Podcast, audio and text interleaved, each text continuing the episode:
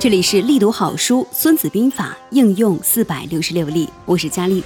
今天来分享行篇译文。孙子说：“从前善于用兵打仗的人，先要创造出不会被敌人战胜的条件，来等待可以战胜敌人的机会。不被敌人战胜，主动权在于自己；可以战胜敌人。”在于敌人出现过错，有被我利用的机会，所以善于用兵打仗的人能做到自己不被敌人战胜，但不能肯定敌人必定会被我战胜。所以说，胜利可以预知，但不能够强求。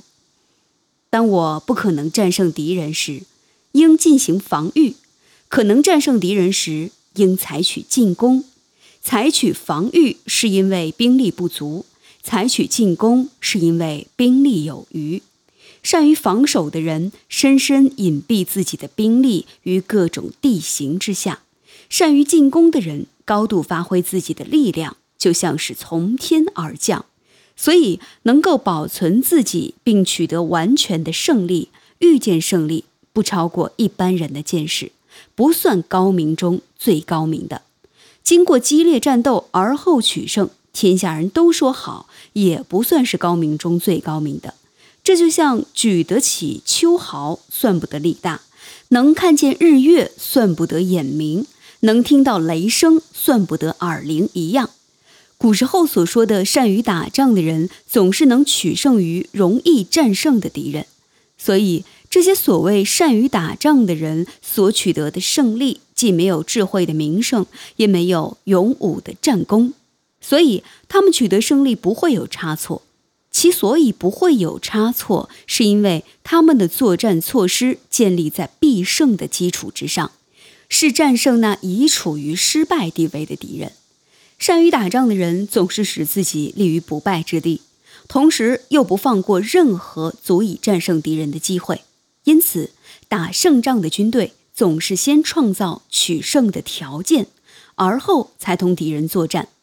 打败敌人的军队总是先同敌人作战，而后希望在作战中侥幸取胜。善于领导战争的人，修明政治，确保法治，所以能够掌握胜败的决定权。军事上有五个范畴：一是度，二是量，三是数，四是称，五是胜。敌我所处的地域不同，产生了双方土地面积大小不同的度，对双方的地形的判断，得出了战场的容量。根据战场的容量，计算投入兵力的数量。根据敌我双方兵力数量的对比，判断双方军事实力的强弱，即称为称。